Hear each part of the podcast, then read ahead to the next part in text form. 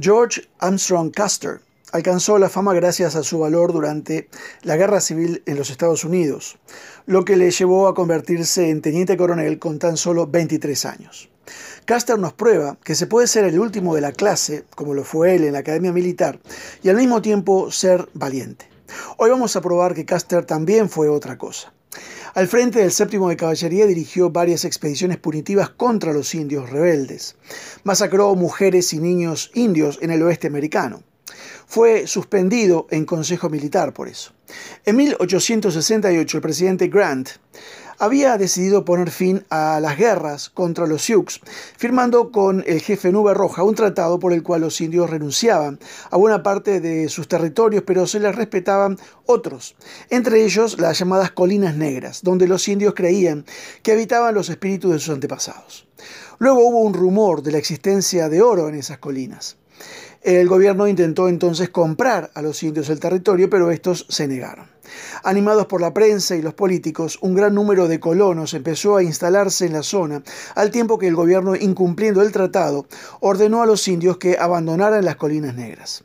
Los Sioux y los Cheyennes, dirigidos por el jefe Toro Sentado y Caballo Loco, no aceptaron la orden y lanzaron algunos ataques contra los colonos. El ejército decidió entonces organizar una campaña militar contra ellos.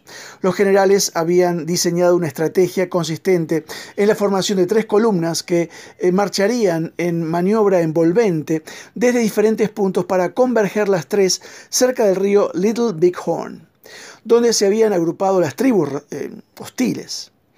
Con lo que no contaban era con que el número de indios en pie de guerra era mucho mayor del que suponían.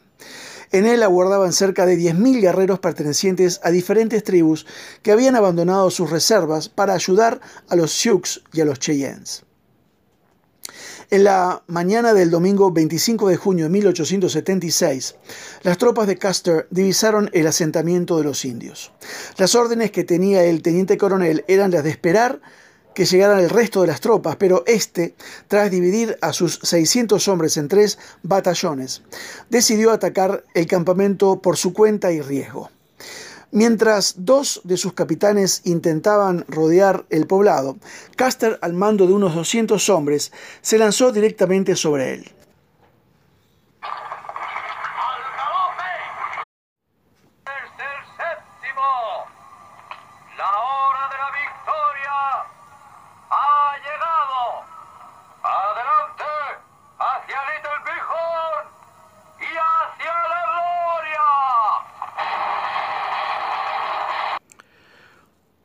Pronto se dio cuenta de que había subestimado a los indios.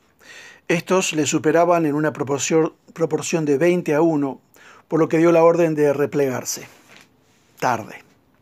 Situados en círculo y apenas parapeteados por sus propios caballos muertos, los hombres de Custer fueron cayendo uno tras otro. Al amanecer del día siguiente, los cadáveres de 265 soldados yacían en el campo de batalla. Los indios, siguiendo sus tradiciones, les habían mutilado y arrancado sus cabelleras. Tan solo el cuerpo de Custer fue respetado en atención a los tiempos en los que fue eh, admirado como enemigo, pero sus oídos fueron perforados con puntas de flecha para que aprendiera a escuchar mejor en la otra vida, ya que en esta había desoído las amenazas del pueblo indio. Ah, ese día Custer no tenía los rifles a repetición Winchester.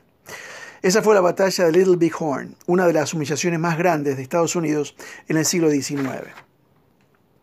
Las emisiones políticas de Custer de llegar a ser presidente de la nación eran de todos conocidas, y a ellas y a su deseo de gloria personal hay que achacar los diversos errores que cometió, empezando por no cumplir las órdenes del, general Terry de esperar a la columna principal antes de atacar.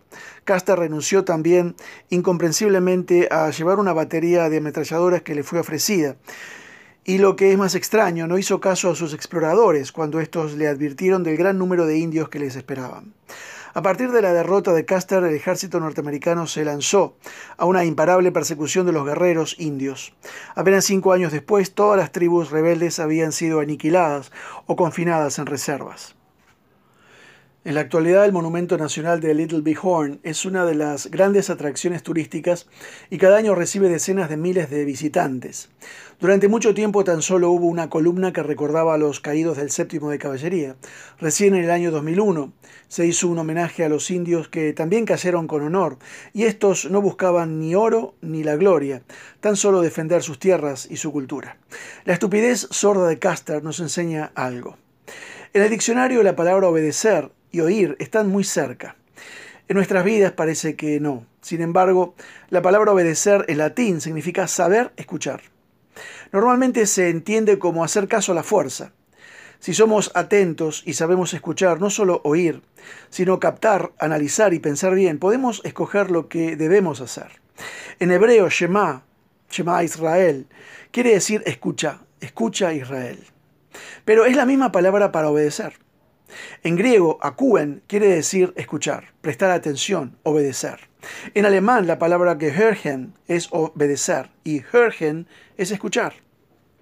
Lucas 11:27 dice, mientras él decía estas cosas, una mujer de entre la multitud levantó la voz y le dijo, bienaventurado el vientre que te trajo y los senos que mamaste. Y él dijo, Jesús, antes, bienaventurados los que oyen la palabra de Dios y la guardan.